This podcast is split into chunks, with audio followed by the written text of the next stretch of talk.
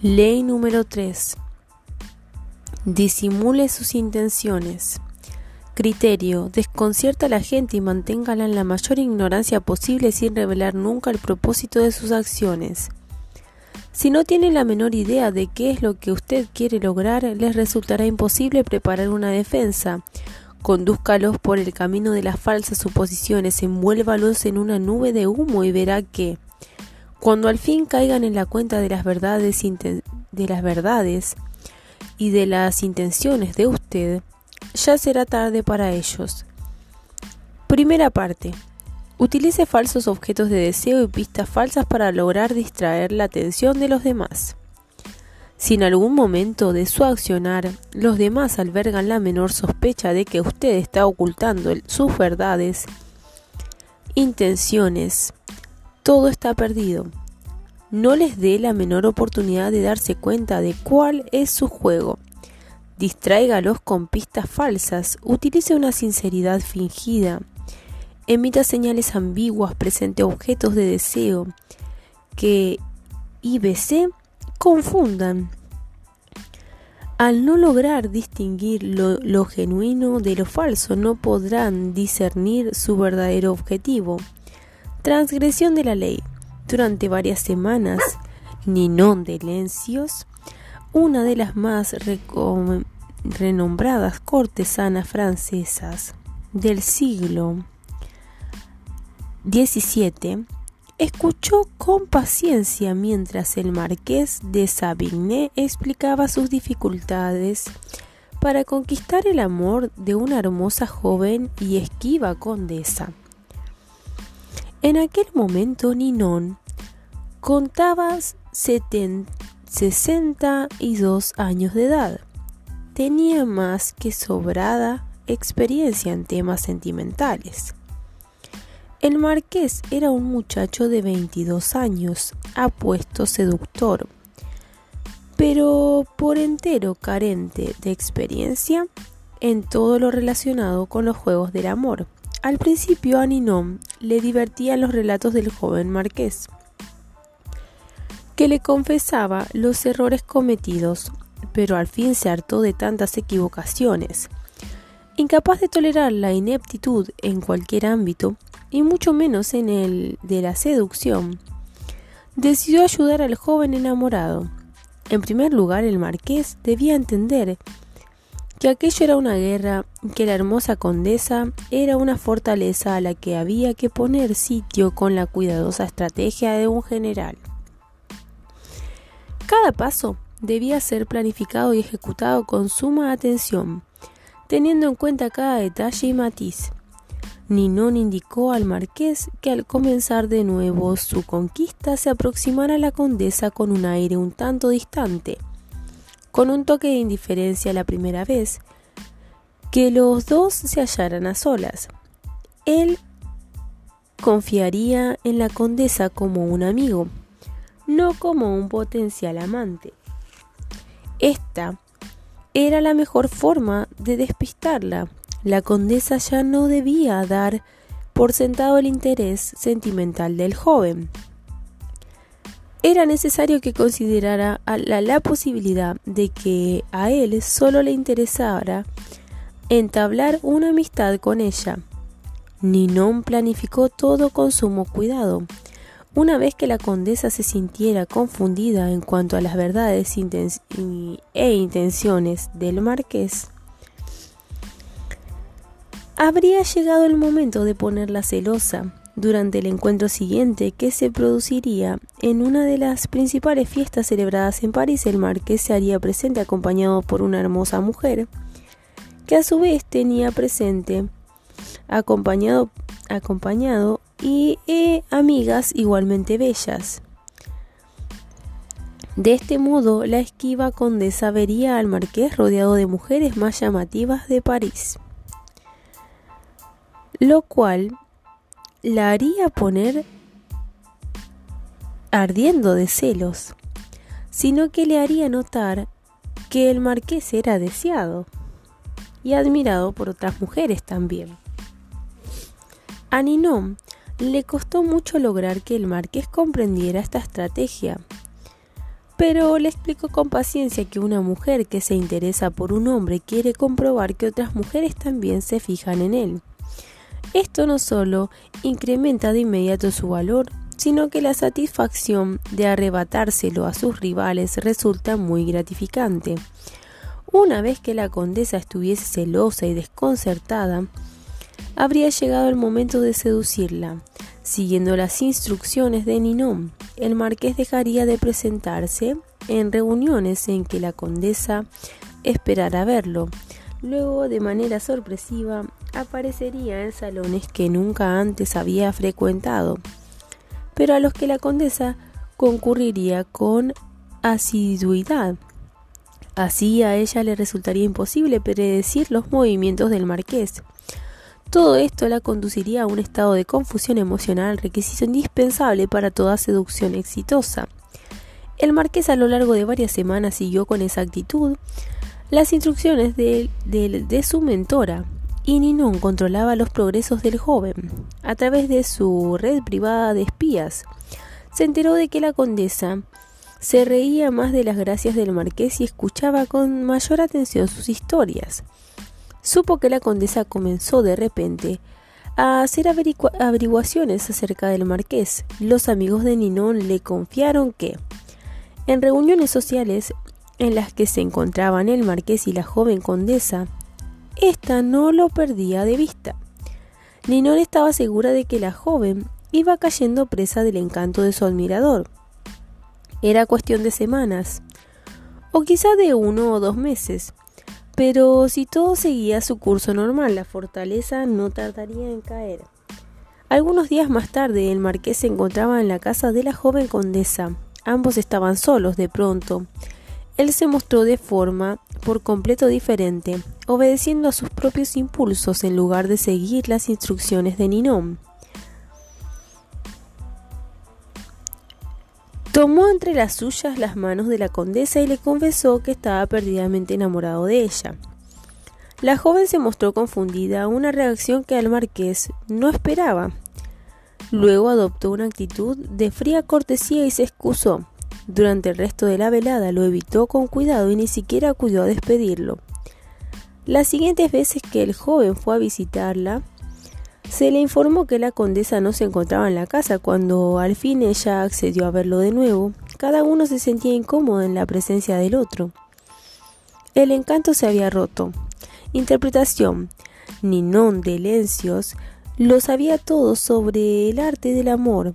Los más grandes escritores, pensadores y políticos de la época habían sido sus amantes, incluidos la Rochefoucauld, Molière, y Richelieu. Para ella la seducción era un juego que había que practicar con suma habilidad. A medida que, a medida que envejecía, su reputación iba en aumento y las principales familias de Francia le enviaban a sus hijos para que los instruyera en las artes del amor. Ninon sabía que hombres y mujeres son muy diferentes, pero que cuando de la, de la seducción se trata, sienten lo mismo en el fondo de su ser. A menudo saben que si lo seducen, pero ceden, porque disfrutan de esa seducción, de que son objeto. Es un placer dejarse llevar y permitir que otra persona nos conduzca a un país de maravillas. Todo lo relacionado con la seducción depende, sin embargo, de veladas e indirectas sugerencias. Usted no puede formular sus intenciones sin rodeos o revelarla directamente, por el contrario, deberá despistar al objeto de sus desvelos. Para rendirse a sus intenciones, la otra persona debe sentirse un tanto desorientada. Deberá confundir las señales. Demuestre interés por otro hombre u otra mujer. Luego surgirá estar interesado en la persona a la que intenta seducir luego finja indiferencia y así sucesivamente. Este esquema de acción no solo confunde, sino que excita. Imagínese esta historia desde la perspectiva de la joven condesa. Después de algunos de los pasos dados por el marqués, sintió que el joven la tornaba objeto de un juego, pero ese juego le encantaba. No sabía hacia dónde la conduciría, pero le resultaba muy interesante los movimientos que él la intrigaban y la mantenían expectante, ansiosa por ver cuál sería el próximo paso. Incluso disfrutaba de sus celos y de su confusión interior. Porque a veces cualquier emoción es mejor que el aburrimiento de la certeza. Quizás el marqués tuviera motivaciones ocultas como la mayoría de los hombres, pero ella estaba dispuesta a esperar y ver qué pasaba.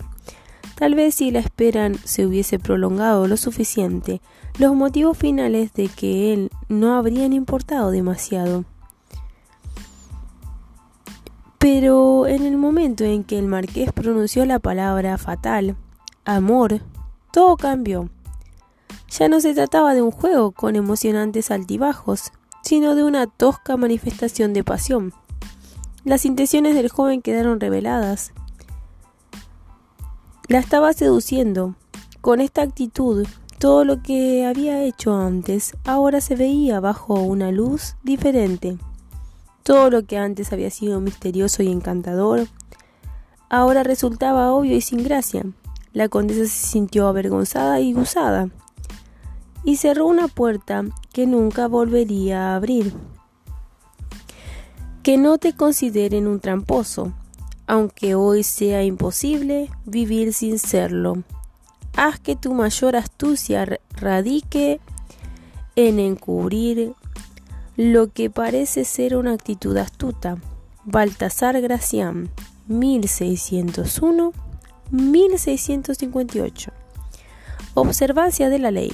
En 1850, el joven Otto von Bismarck que entonces tenía 35 años de edad y era representante ante el Parlamento prusiano, se encontraba en un punto crítico de su carrera. El tema del momento era la unificación de los diversos estados, incluida Prusia, en la que Alemania se encontraba dividida en aquel tiempo y la amenaza de guerra con Austria, el poderoso vecino del sur que aspiraba a mantener débil y dividida a Alemania y amenazaba incluso con la intervención armada en el caso de que el país intentara unificarse.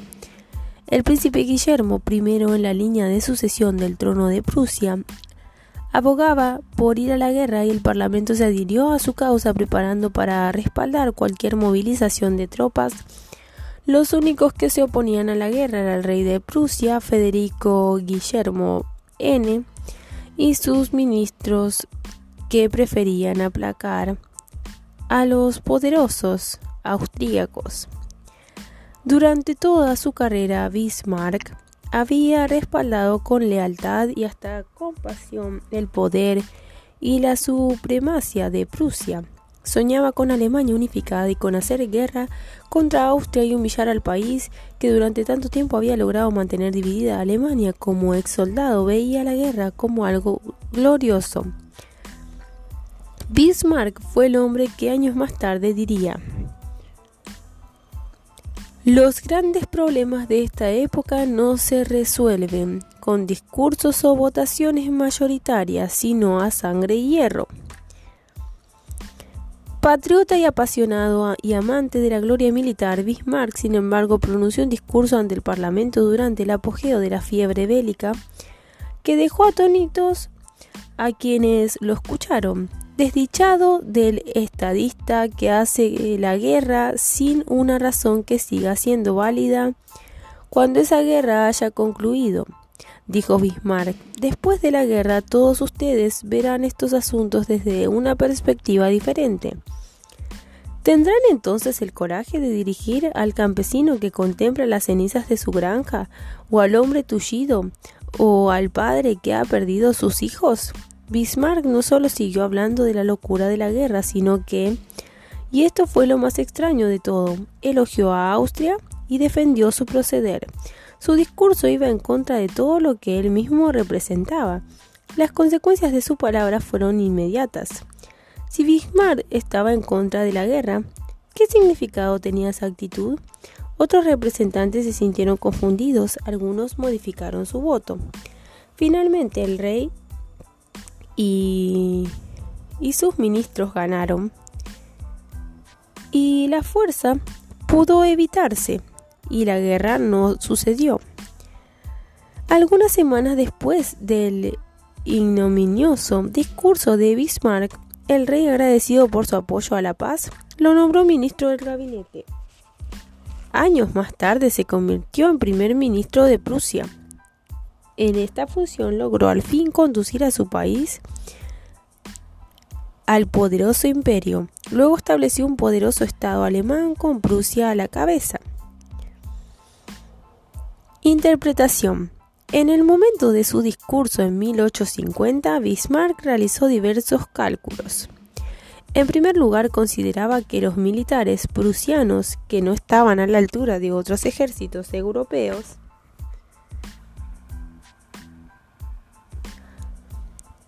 no se hallaban preparados para una guerra, y era probable que ganara Austria, con desastrosos resultados para el futuro.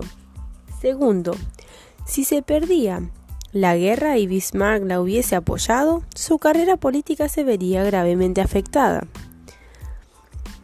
El rey y sus ministros conservadores deseaban la paz. Bismarck buscaba el poder.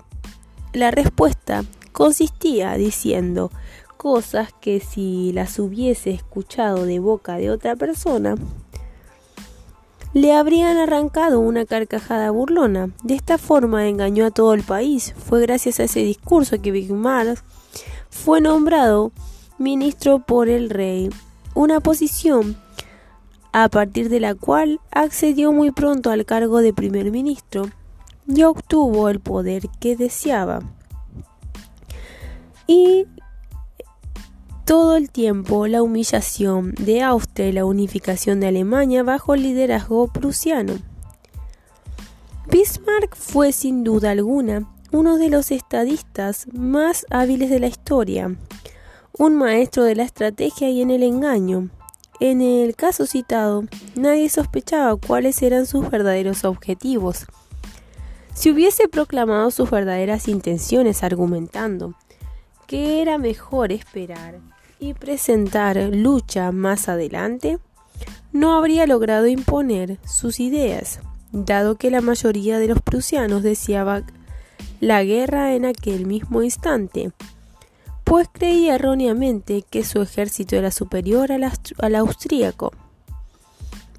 Si le hubiese seguido el juego al rey, tampoco habría logrado su objetivo, porque el rey habría desconfiado de su ambición y, dudado de su sinceridad. Al disimular sus verdaderas intenciones y emitir señales que confundieron a su audiencia, engañó a todo el mundo, ocultó sus propósitos reales y logró cuanto emocionaba. Este es el poder que tiene que ocultar las verdaderas intenciones, claves para alcanzar el poder. La mayoría de las personas son como un libro abierto, dicen lo que sienten, manifiestan abiertamente sus opiniones en la primera oportunidad que se les presenta y revelan sus planes e intenciones. Lo hacen por razones diversas. En primer lugar, es fácil y natural desear sobre todo hablar sobre lo que uno siente y sobre los planes que tiene para el futuro. Sofrenar la lengua y controlar con cuidado lo que se revela exige un gran esfuerzo.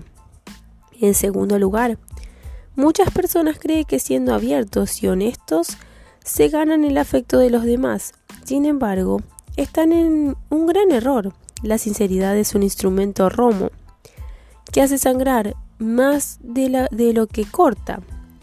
Lo más probable es que con la sinceridad logren ofender a la gente es mucho más prudente medir y educar las palabras, decir a la gente lo que desea oír y no enfrentarla con la cruda y desagradable realidad de lo que uno siente o piensa. Y por encima de todo, el ser desinhibidamente franco lo convertiría en un individuo tan predecible y conocido que resultara casi imposible respetarlo o temerle. El poder no cae en manos de una persona incapaz de inspirar alguna de estas dos cosas.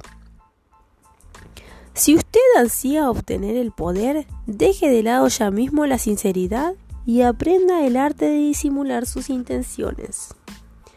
Cuando lo domine, siempre correrá con ventaja con respecto a los demás.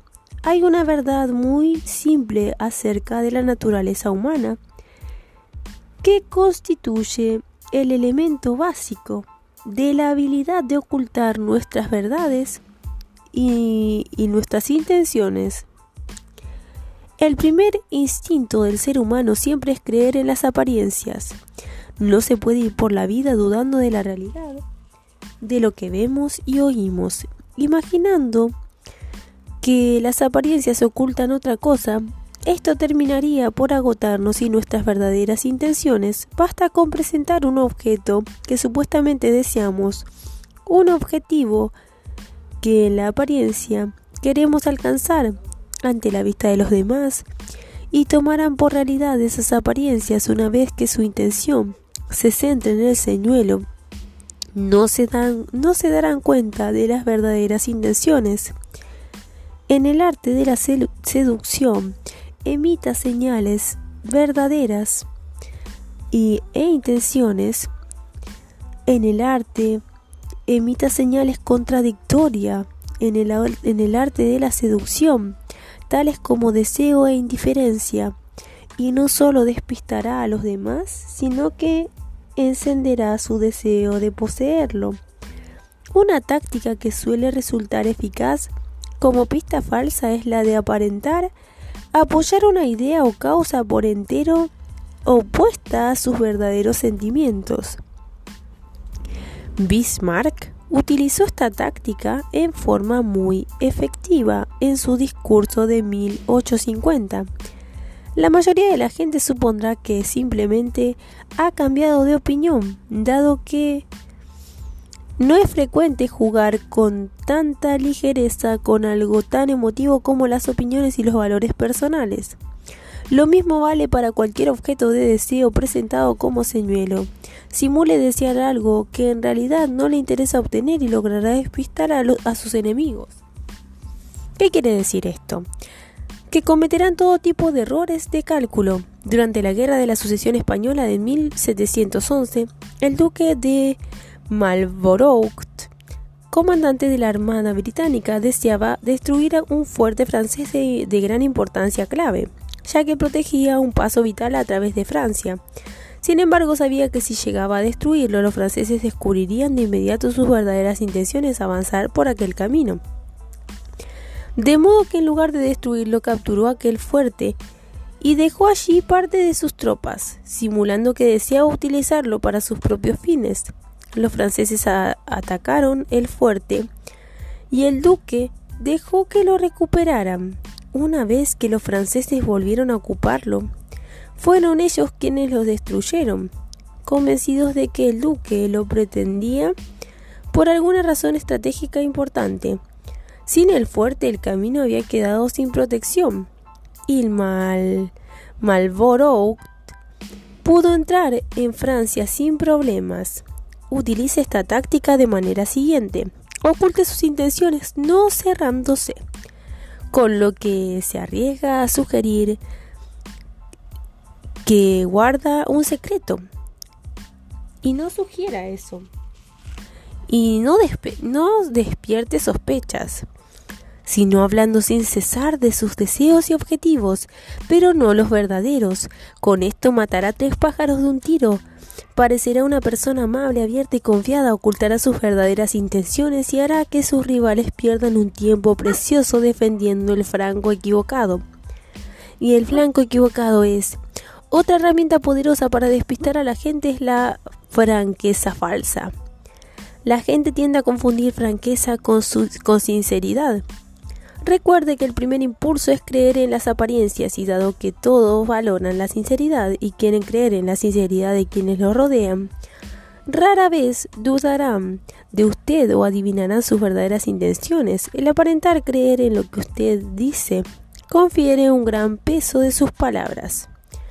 Es así como algo engañó y destruyó a Otelo en vista de la profundidad de sus emociones y la aparente sinceridad de su preocupación por la supuesta infidelidad de la Desdemona. ¿Cómo podía Otero desconfiar de él?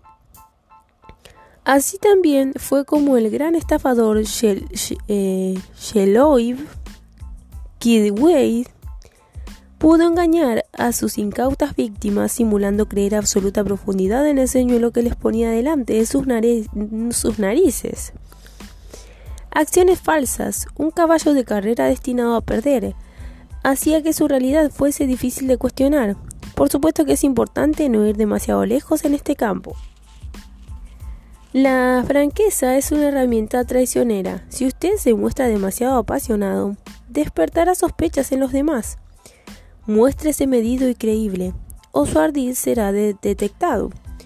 Para convertir su falsa sinceridad en un arma eficaz para ocultar sus intenciones, defienda su fe en la franqueza y en la transparencia como valores sociales importantes. Hágalo en la forma más pública posible enfatice su posición sobre el tema, proclame de tanto en tanto algún pensamiento en el que crea ser relevante o insignificante. Talleyrand, el ministro de Napoleón Bonaparte, era un maestro de ganarse la confianza de la gente revelando algún secreto aparente.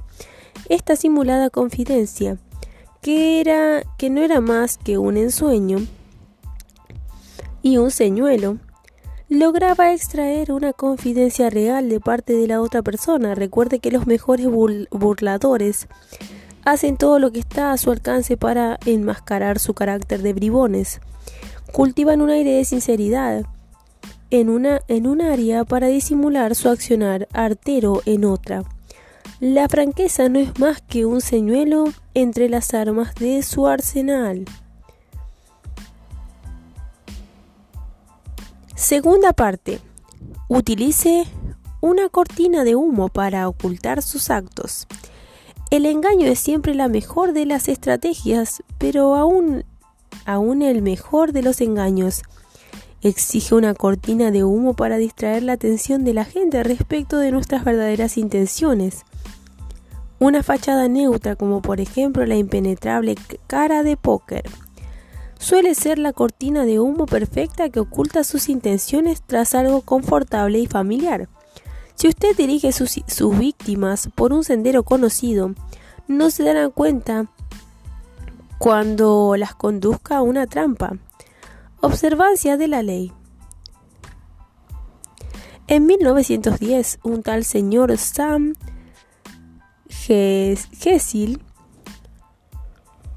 de Chicago vendió su comercio por casi un millón de dólares.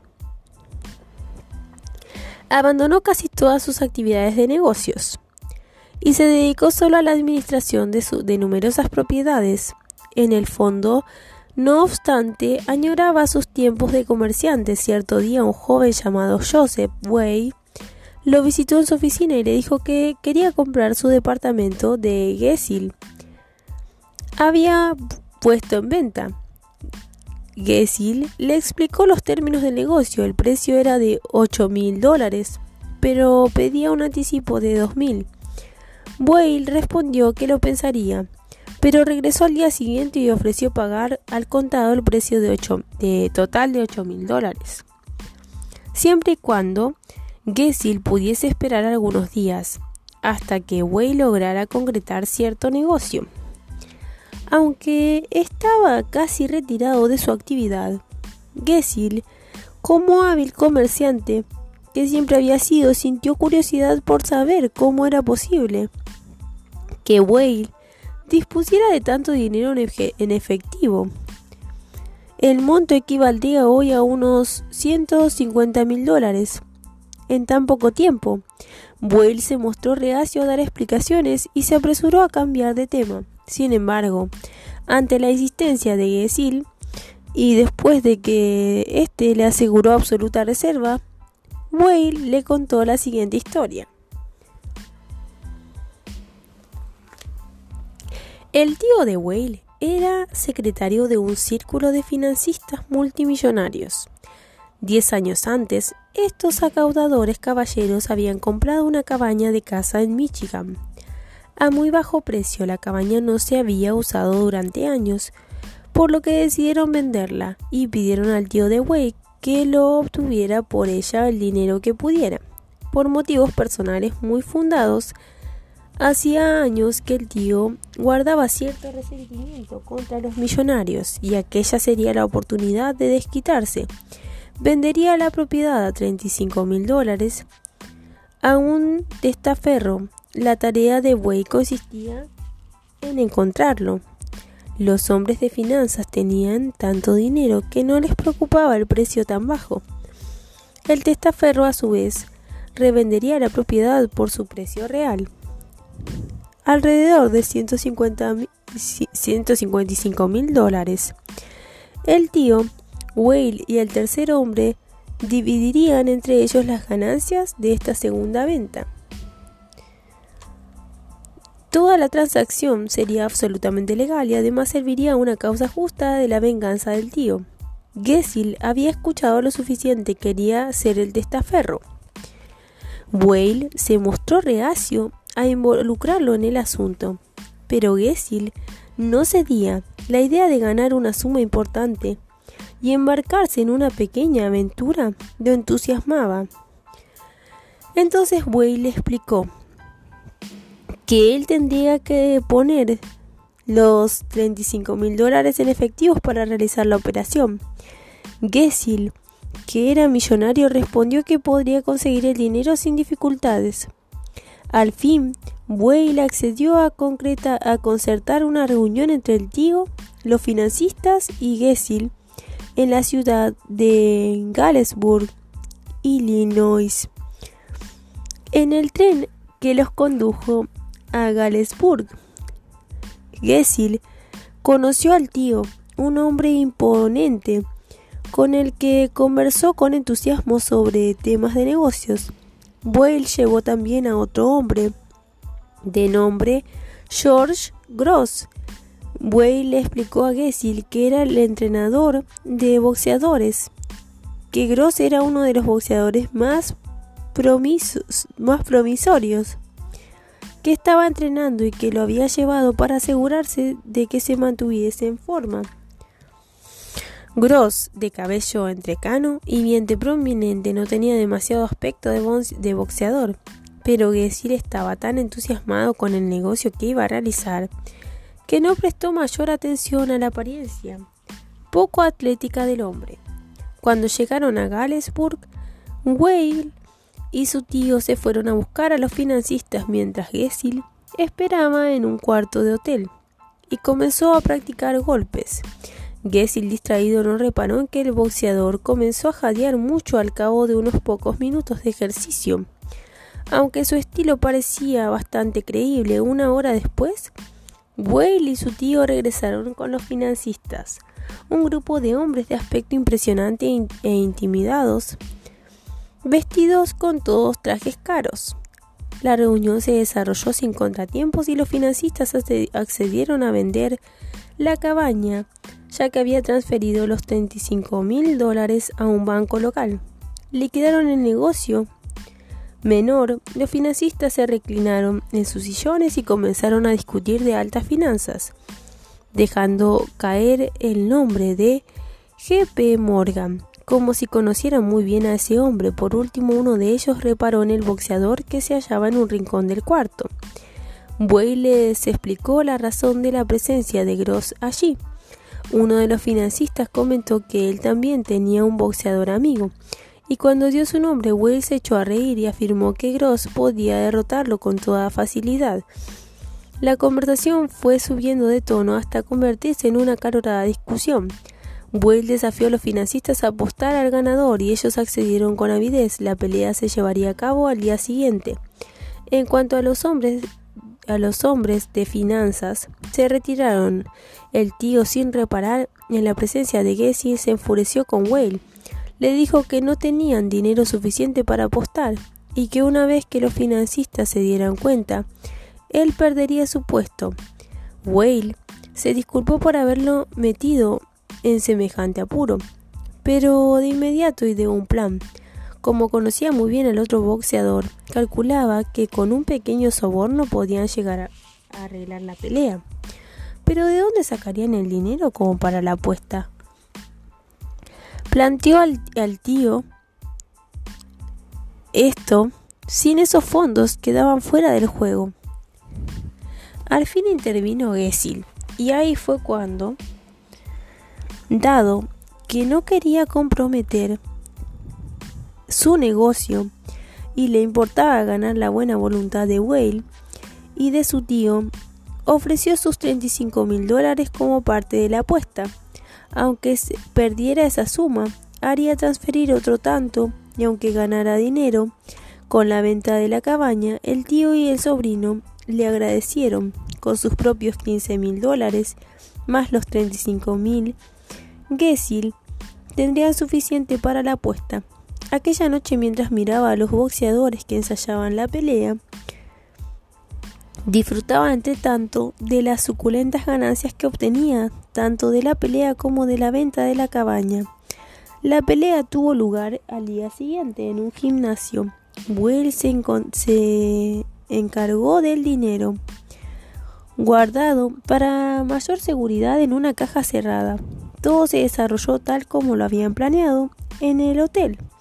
Los financistas miraban con expresión sombría el mal desempeño de su boxeador y Gessi soñaba con el dinero fácil que estaba por ganar. Pero de pronto un, un inesperado swing del boxeador de los financistas dio en pleno rostro de Gross, haciéndolo caer. Cuando golpeó contra la lona, la sangre le brotó a borbotones de la boca.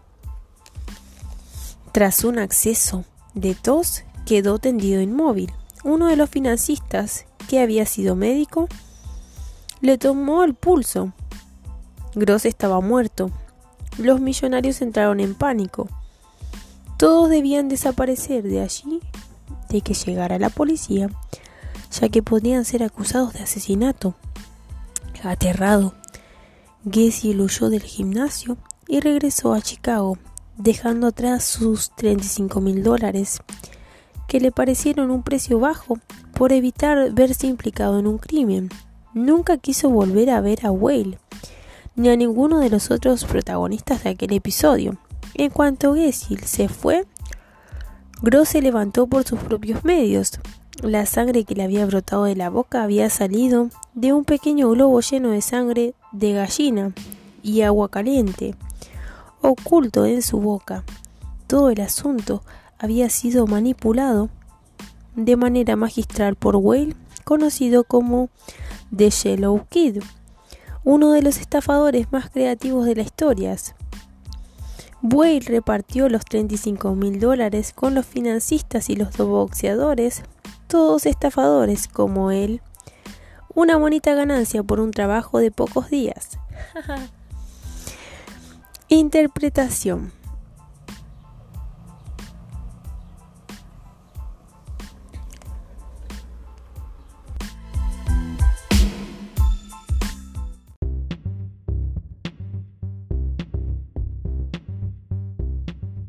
Interpretación.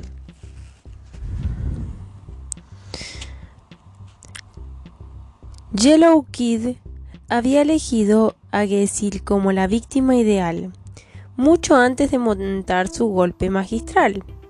Sabía que la treta del match de boxeo sería el medio perfecto para sacarle el dinero de manera rápida y definitiva. Pero también sabía que si hubiera intentado interesar a Gessil de entrada en el asunto del boxeo, habría fracasado. Tenía que ocultar sus verdaderas intenciones y distraer la atención de su víctima, creando una cortina de humo, que en este caso fue la venta de la cabaña de casa. Durante el viaje en tren y el cuarto del hotel, la mente de Gessil estuvo por completo absorta en el negocio pendiente, el dinero fácil que ganaría la oportunidad de codearse con hombres de altas finanzas. Esto demuestra el poder de la distracción de una cortina de humo. Enfrascado en su negocio, la atención de Gessil pudo ser orientada con facilidad hacia el encuentro del boxeo, pero solo cuando ya era demasiado tarde para que se diera cuenta de los detalles que se habrían delatado a Gross. La pelea, después de todo, dependía del soborno y no del estado físico del boxeador. Y al final del episodio, Gessil se sintió tan aterrado ante la supuesta muerte del boxeador que se olvidó por completo de su dinero. Aprenda del Yellow Kid. Una fachada familiar y poco llamativa es la cortina de humo ideal.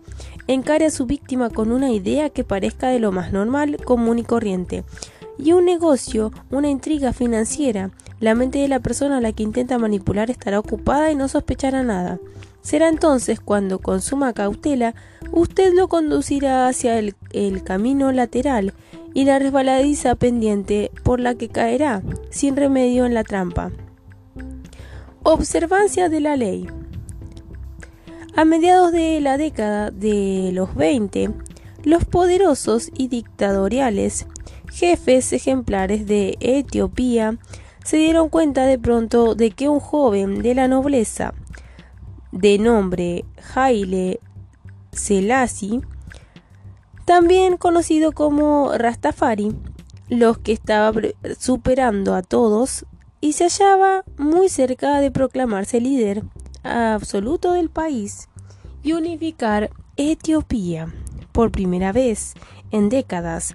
La mayoría de sus rivales no llegaba a comprender cómo era posible que aquel hombre esmirriado, callado y de modales suaves hubiera llegado a tener tanto poder. Sin embargo, en 1927, Selassie logró convocar a todos los caudillos uno a uno a, Addis Abeba para que le declararan su lealtad y lo reconocieran como líder. Algunos se apresuraron a hacerlo, otros titubearon, pero solo uno. De Hasmach, Balcha, de Sidamo, osó a desafiar a, a Selassie, hombre violento y fanfarrón. Balcha era un gran guerrero y consideraba al nuevo líder débil e indigno de su cargo. Se mantuvo ostensiblemente alejado de la capital del país. Al fin, Selassie, con su actitud cortés pero firme, le ordenó que acudiera a la cita. El caudillo decidió obedecer a la orden, pero se propuso aprovechar la oportunidad para revertir la suerte, del aspirante al trono de Etiopía. Iría a Addis Abeba con un ejército de 10.000 hombres, una fuerza lo bastante grande como para iniciar, dado el caso, una guerra civil. Apostó sus imponentes fuerzas en un en un valle a unos 5 kilómetros de la capital y esperó como lo haría un rey. Selassie tendría que ir a él. Selassie envió emisarios para evitar y invitarlo a un banquete en su honor. Pero Balcha, que no era ningún tonto, conocía bien la historia de su país y sabía que, otros reyes y gobernantes de Etiopía habían utilizado la excusa del banquete como trampa. Una vez estuviese ebrio, Selassie lo arrastraría o mandaría a asesinar, para dar a entender que conocía el juego. Contestó que aceptaría la invitación siempre y cuando pudiese llevar su guardia personal, 600 de sus mejores hombres, todos armados y dispuestos a defenderlo y a defenderse. Para gran sorpresa de Balcha, Selassie le contestó con la mayor cortesía que se sintiera muy honrado de recibir a esos guerreros. Cuando iban de camino hacia el banquete, Balcha advirtió a sus soldados que no se embriagaran y que se mantuvieran alerta. Cuando llegaron al palacio, Selassie hizo la gala de su actitud en una encantadora y rindió pleitesía a Balcha y lo trató como si, necesitara con desesperación su apoyo y cooperación. Pero Balcha no se dejó seducir y advirtió a Selassie que si él no regresaba a su campamento para el anochecer, su ejército tenía órdenes de atacar la ciudad. Selassie se mostró herido por la desconfianza. Durante la comida, cuando llegó el momento tradicional de entonar cánticos, en honor de los líderes de Etiopía, el anfitrión ordenó que solo se cantaran los de los caudillos de Sidamo. Balcha tuvo la impresión de que había logrado intimidar a Selassie y se convenció de que en los días venideros sería él quien ganaría la partida. Al caer la tarde, Balcha y sus soldados iniciaron el regreso al campamento en el medio de canticos y gran algabaría. Mirando por su hombro hacia la capital, Valcha ya planeaba su estrategia. Seguro de que en pocas semanas sus soldados estarían triunfantes en la ciudad y Selassie se hallaría prisionero o muerto. Sin embargo, a medida que se iban aproximando al campamento, Valcha notó que algo terrible había sucedido. Donde antes se levantaban carpas multicolores hasta donde alcanzaba la vista. Increíblemente,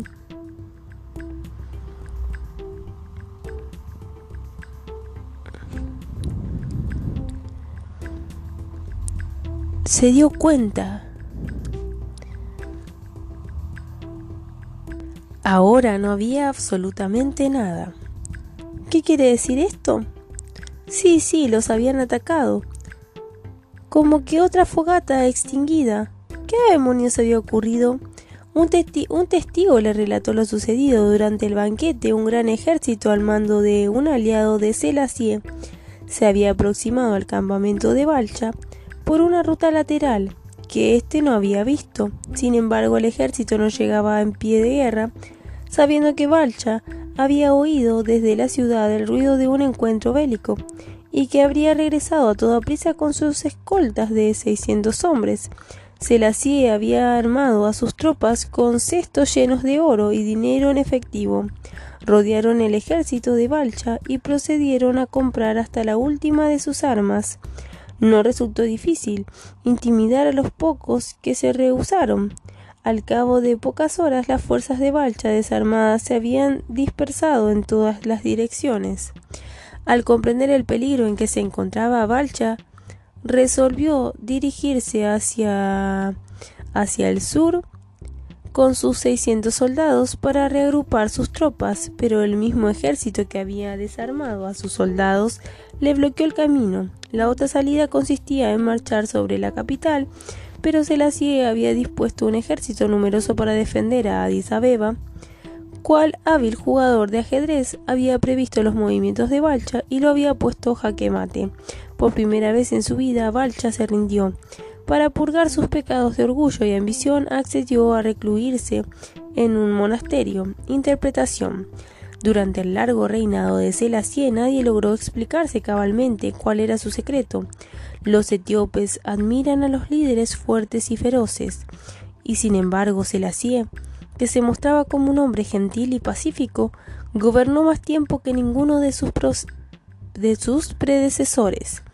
Sin impacientarse ni enojarse jamás, seducía a sus víctimas con dulces sonrisas, obnubilaciones, con su, su, encanto y con su indiferencia antes de atacar. En el caso de Balcha, Selassie jugó con la desconfianza del hombre y con su temor de que el banquete fuera en realidad una trampa, y así fue, aunque no del tipo que el caudillo esperaba. La táctica de Selassie de aplacar los temores de Balcha, al permitirle concurrir al banquete con la guardia personal y hacerle sentir que era él quien controlaba la situación, creó una densa cortina de humo que cubrió lo que en realidad sucedía a 5 kilómetros de distancia. Recuerde, los paranoicos y los desconfiados suelen ser los más fáciles de engañar. Procure ganar su confianza en un área y tendrá la perfecta cortina de humo que les, eh, impedirá ver la otra, por la cual usted podrá acercarse para incestarles un golpe mortal y asestarles un golpe mortal, un gesto de ayuda o de aparente sinceridad o una actitud que sugiera que la otra persona controla la situación son los elementos perfectos para distraer la atención respecto de sus verdaderas intenciones. Montada de forma adecuada, la cortina de humo es un arma de gran poder. A Salesier le permitió destruir por completo a su enemigo, sin disparar un solo tiro.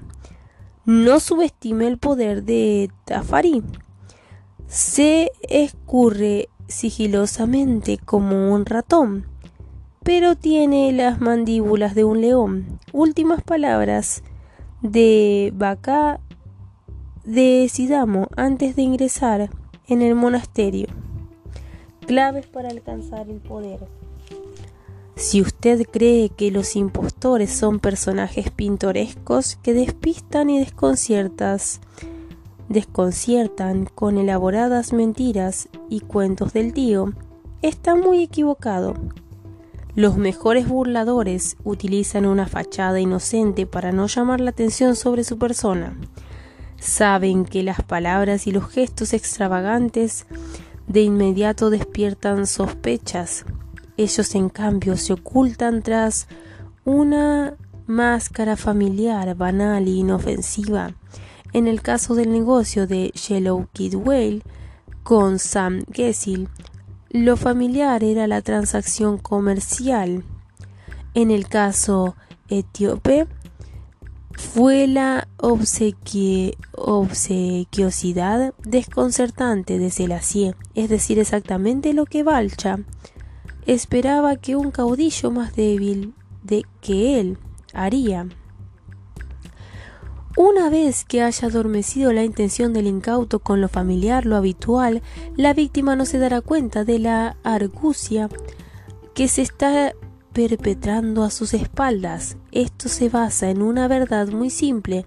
La gente solo puede centrar su atención en una cosa a la vez. Les resulta demasiado difícil imaginar que la persona inofensiva y en apariencia sincera con la que están tratando planee en forma simultánea con tenderles una trampa. Cuanto más gris y uniforme sea la cortina de humo, tanto mejor ocultará sus intenciones. Con el señuelo y con las pistas falsas logrará distraer a la gente. Con la cortina de humo adormecerá a sus víctimas y las traerá hacia la red que les ha tendido por la fuerza hipnótica que encierra. Esta suele ser la mejor forma de ocultar sus intenciones. La cortina de humo más simple es la expresión facial. Tras una fallada inofensiva y hermética es posible planear todo tipo de confusión sin que ésta sea detectada es el arma que han perfeccionado de modo magistral los hombres más poderosos de la historia. Se decía que nadie era capaz de descifrar la expresión de Franklin Roosevelt. El barón James Rothschild disimuló durante toda su vida sus verdaderos pensamientos tras la inofensiva sonrisa y una presencia anodina. Stendhal le escribió a Teira a a nunca vi un rostro menos revelador. Henry Kissinger aburría mortalmente a sus contrincantes a la mesa de negociaciones. Con su voz monótona, su aspecto impulso y su interminable letanía de detalles. Entonces, cuando los ojos de los demás ya parpadeaban, de tedío lo sacudía de un golpe con una lista de condiciones audaces tomados por, por sorpresa. Resultaba fácil intimidarlos, como explicaba un manual de póker. Mientras está jugando a su mano, el buen jugador rara vez se desenvuelve como un actor. Por el contrario, pone de manifiesto una conducta totalmente inexpresiva que conduce y reduce al mínimo las posibilidades de interpretación, frustra y confunde al contrincante y permite una mayor concentración. La cortina de humo es un concepto adaptable y puede ponerse en práctica en muchos niveles distintos, pero todos ellos juegan con los principios psicológicos de la distracción y de la confusión. Una de las cortinas de humo más eficaces es el gesto noble. La gente quiere creer en gestos aparentemente nobles y aceptarlos como genuinos. Ya que esa desconfianza resulta placentera, raras veces notan cuán engañosos pueden ser estos gestos. En cierta oportunidad, el marchand Joseph Dubem se vio frente a un problema terrible. Los millonarios que venían pagando altos precios por los cuadros que él vendía iban quedándose sin espacio en las paredes y con el incremento de los impuestos a la herencia era poco probable que siguieran comprando obras de artes. La solución a este problema fue el Museo Nacional de Bellas Artes de Washington, D.C., creado por Dubén cuando logró que Andrew Mellon donara su colección. el Museo Nacional de Bellas Artes era la perfecta fachada para Dubén.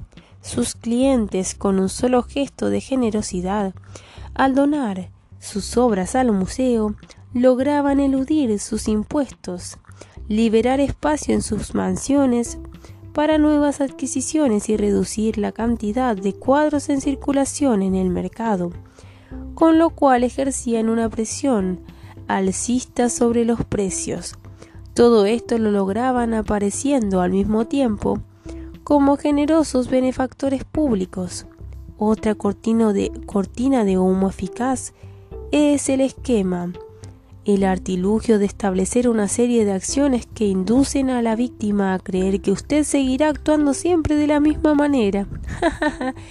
el esquema juega con la psicología de lo previsible, ya que nuestros comportamientos se educan a esquemas determinados, o al menos eso es lo que queremos creer.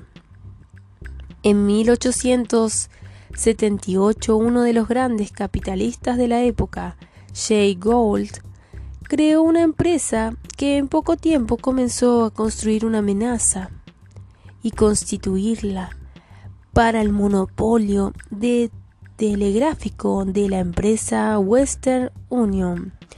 Los directores de esta empresa resolvieron comprar la empresa de Gould.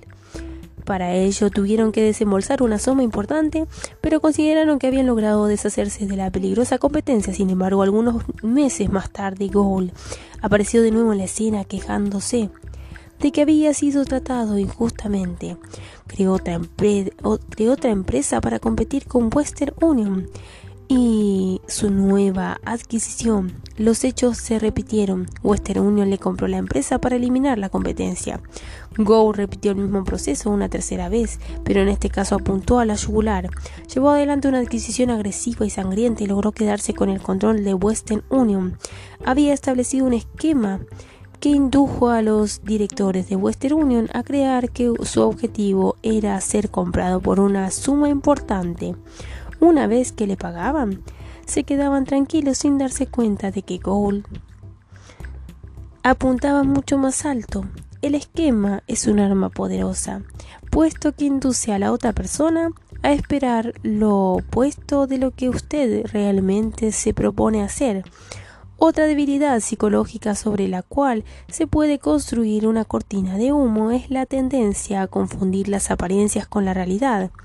En general, la gente se siente que si algo parece pertenecer a su grupo, esa pertenencia debería ser real.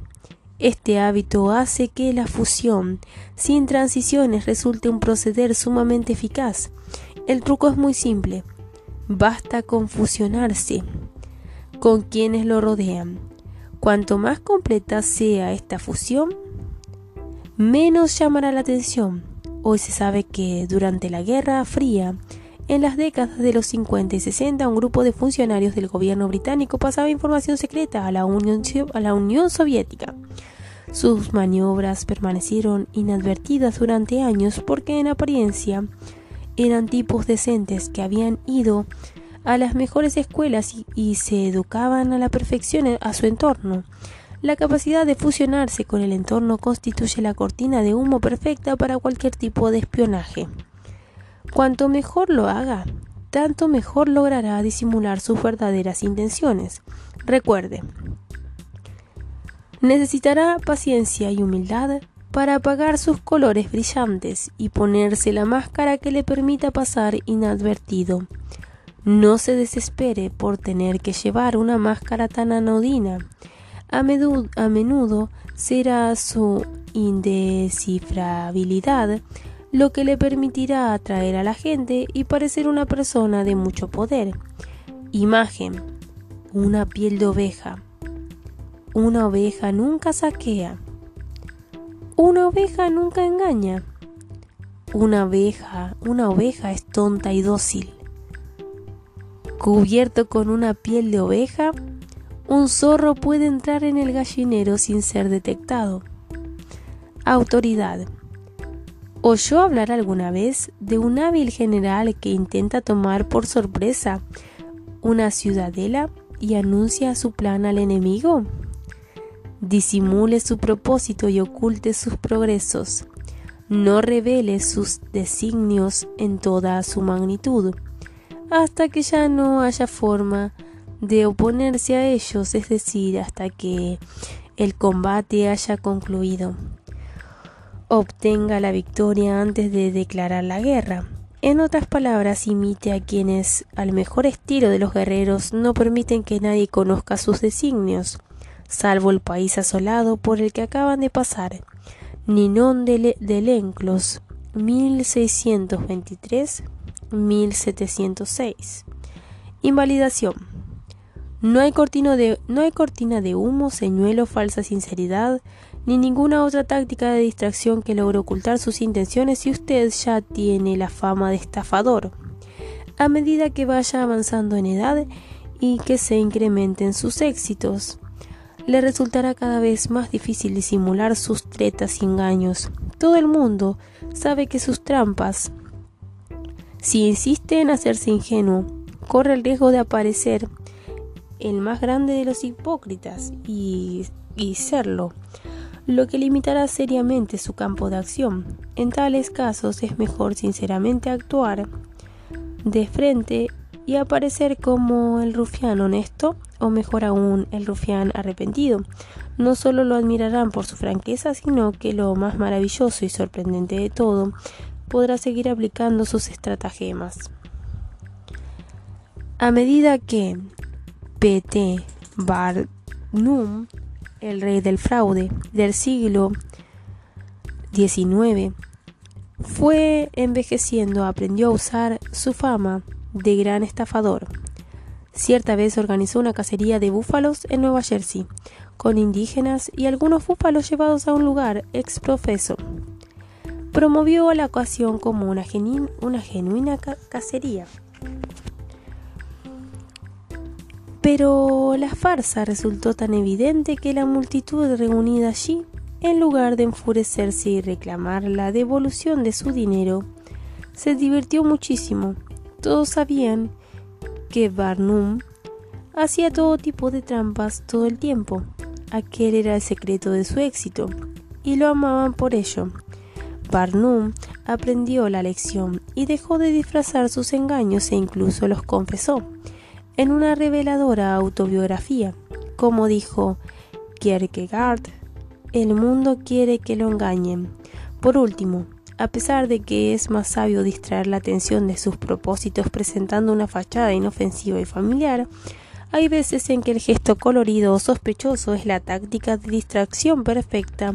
Los grandes charlatanes de la Feria de Europa de los siglos anteriores utilizaban el humor y la diversión para engañar a su público, que embelesado por un gran espectáculo no percibía las verdaderas intenciones de aquellos charlatanes. Así, el charlatán en jefe llegaba a la ciudad en un coche negro tirado por los caballos negros acompañado de payasos, saltimbanquis y equilibristas que atraían al público hacia las demostraciones de elixires y pociones mágicas, el charlatán hacía creer que su negocio era divertir a la gente, cuando su verdadero negocio era de hecho la venta de elixires y pociones. El espectáculo y el entretenimiento son sin duda excelentes herramientas para disimular sus intenciones pero no se los puede utilizar indefinidamente.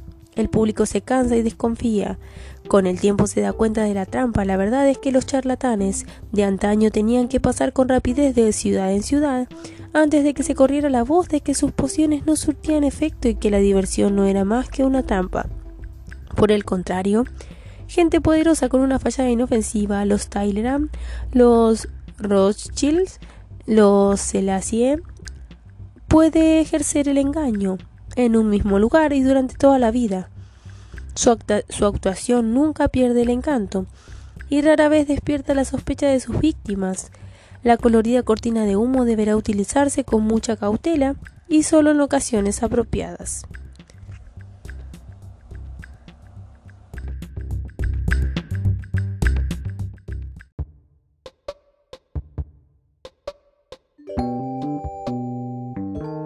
Ley número 4. Diga siempre menos de lo necesario. Criterio. cuando intente impresionar a la gente con palabras, tenga en cuenta que cuanto más diga, tanto más vulnerable será y tanto menor control de la situación tendrá. Incluso cuando lo que diga sea solo una banalidad, parecerá una idea original si la plantea en forma vaga, abierta y enigmática. Las personas poderosas impresionan e intimidan por su parquedad. Cuanto más hable, mayor será el riesgo de decir alguna tontería. Transgresión de la ley. Cayo, Coreano fue un gran héroe militar de la antigua Roma durante la primera mitad del siglo V a.C.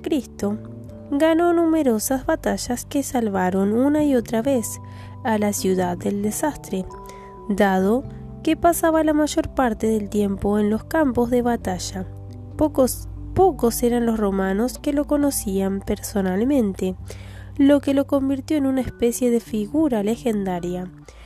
En el año 554 a.C., Coriolano decidió que había llegado el momento de explotar su fama y entrar en la política. Se postuló para el alto cargo de cónsul.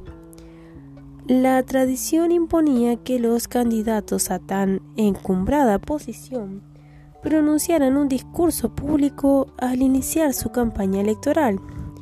Cuando Coriolano se presentó ante el pueblo, comenzó por mostrar las docenas de cicatrices provocadas por las heridas sufridas a lo largo de siete años de luchar por Roma. Muy pocos de los presentes prestaron atención al extenso discurso que a continuación pronunció Coriliano. Aquellas cicatrices prueba tangible de su valor y su patriotismo, conmovieron al pueblo hasta las lágrimas. El triunfo electoral de, de Coriolano parecía asegurado, sin embargo.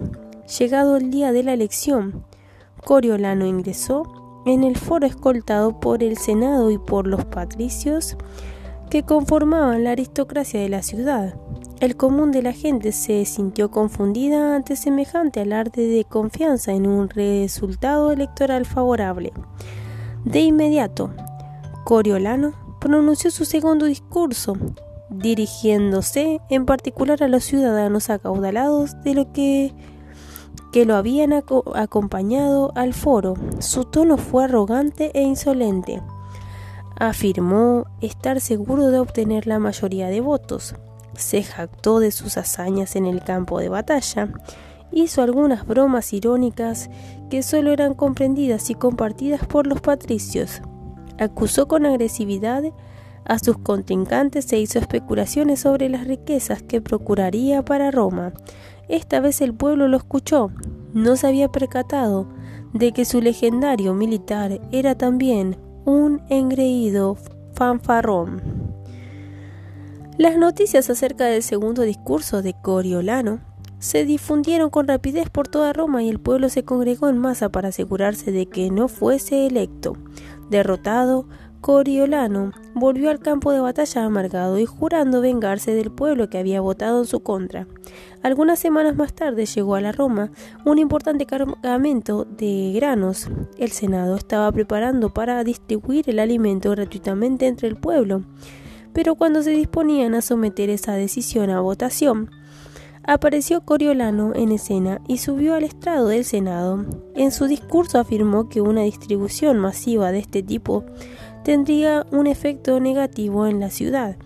Varios senadores se plegaron a su disposición y el voto sobre la distribución gratuita fracasó. Coriolano no se detuvo allí. Acto seguido condenó el concepto básico de la democracia y propuso deshacerse de los representantes de la clase plebeya, los tribunos, y entregar el gobierno de la ciudad exclusivamente a los patricios. Cuando se corrió la noticia sobre el último discurso de Coriolano, la ira de la plebe no conoció los límites. Los, tribunos fueron enviados al Senado para exigir que Coriolano compareciera ante ellos. Coriolano se negó. En toda la ciudad se realizaron manifestaciones y se produjeron tumultos. El Senado, temeroso de la ira de la plebe, al fin votó a favor de la distribución gratuita de los granos. los tribunos quedaron satisfechos, pero el pueblo exigía una disculpa de Coriolano. Si se mostraba arrepentido de su actitud y accedía a callar de allí en adelante sus opiniones, se le permitiría regresar al campo de batalla. Coriolano apareció una última vez ante el pueblo que se dispuso a escucharlo en respetuoso silencio. Comenzó a hablar en tono quedo y medido, pero a medida que avanzaba en su discurso se volvía cada vez más agresivo y hasta profería insultos. Su tono era arrogante, su expresión despectiva. Cuanto más hablaba, más se iba enfureciendo la plebe, por último lo silenciaron los gritos. Después de una consulta interna, los tribunos condenaron a muerte a Coriolano y ordenaron a los magistrados que el militar fuese llevado de inmediato a lo alto de la roca Tarpeya y arrojado al abismo. La plebe, entusiasmada, apoyó la decisión, sin embargo los patricios lograron intervenir y la sentencia fue acumulada y conmutada por la condena a destierro de por vida. Cuando el pueblo se enteró de que el gran héroe militar de Roma nunca más regresaría a la ciudad, salió a celebrar a las calles. Nunca antes se había visto semejante celebración, ni siquiera ante la derrota de un enemigo extranjero. Interpretación. Antes de su ingreso en la política, el nombre de Coriliano de Coriolano despertaba admiración y respeto. Sus triunfos en el campo de batalla lo mostraban como a un hombre de gran valor y coraje, dado que los ciudadanos sabían muy poco de él. Se empezaron a tejer todo tipo de leyendas en torno a su nombre. Sin embargo, en el momento en el que se presentó ante los ciudadanos de Roma y dijo que en realidad lo que sentía y pensaba, todo el ministerio y toda la grandeza se fumaron, fanfarroneada y profería amenazas como un soldado cualquiera, insultaba y difamaba a sus contrincantes como si se sintiera amenazado e inseguro. De pronto ya no era en absoluto lo que la gente había imaginado. La discrepancia entre la leyenda y la realidad resultó una enorme desilusión para quienes querían creer en, en su héroe. Cuanto más hablaba Coriolano, tanto menos poderoso se lo veía. Una persona incapaz de controlar sus palabras es también una persona incapaz de controlarse a sí misma, por lo tanto es indigna de respeto.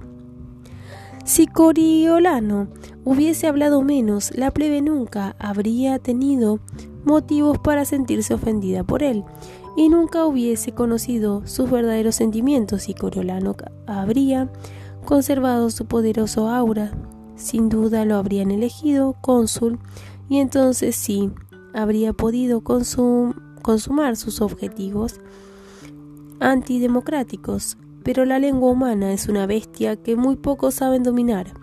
Forcejea constantemente por escapar de su jaula, y si no se la diestra de la manera adecuada se vuelve contra uno y le causa problemas. Aquellos que despilfarran el tesoro de sus palabras no pueden acumular su poder ni poder de ningún tipo. Las ostras se abren por completo cuando hay luna llena. Y cuando los cangrejos ven una ostra abierta, tiran dentro de ella una piedrita o un trozo de alga, a fin de que la ostra no pueda volver a cerrarse y el cangrejo pueda devorarla. Este es también el destino de quien abre demasiado la boca, con lo cual se pone a merced del que lo escucha. Leonardo da Vinci, 1452-1519. Observancia de la ley. En la corte de Luis XVI, Los nobles y los ministros pasaban días y noches enteros debatiendo temas del Estado. Consultaban, discutían y hacían y rompían todo tipo de alianzas y volvían a discutir hasta que llegaba el momento crucial. Dos de ellos eran elegidos para presentar al rey las dos posturas opuestas para que luego el soberano optara por una. Una vez elegidas estas personas se planteaba otro tipo de discusión. ¿Cómo se realizaría la presentación del tema? ¿Qué argumentos resultarían atractivos al rey y cuáles le aspirarían rechazo? ¿A qué hora del día y en qué lugar del palacio sería más conveniente que los representantes lo abordaran? ¿Cuáles serían las expresiones faciales más convenientes y convincentes? Por fin, una vez acordados todos estos detalles, llegaba el momento crucial.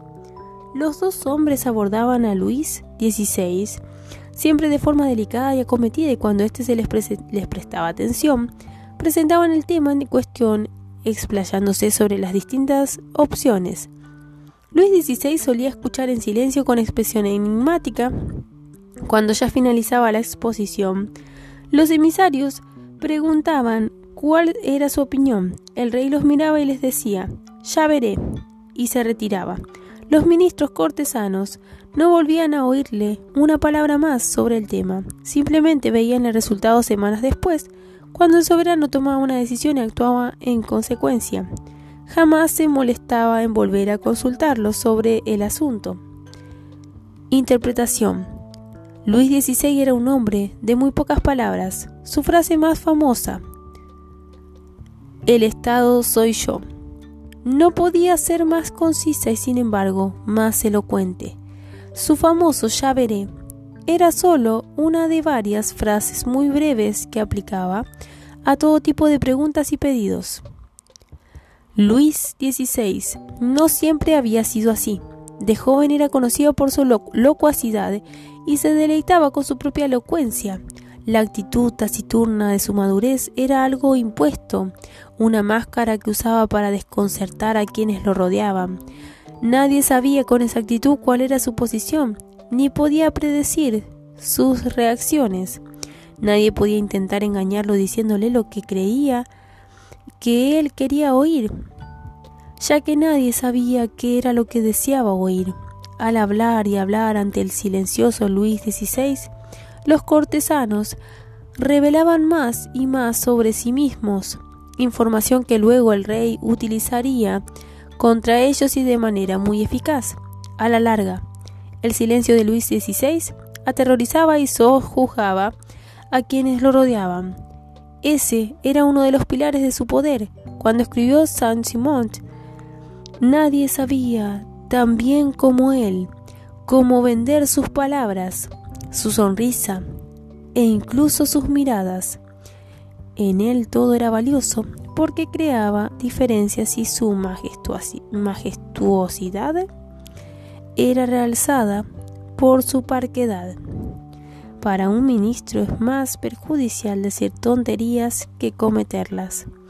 Cardenal de Retz 1613-1679.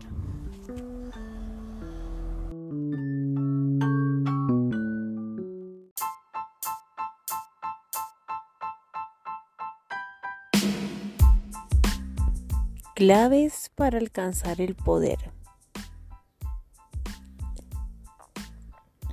A prestar atención.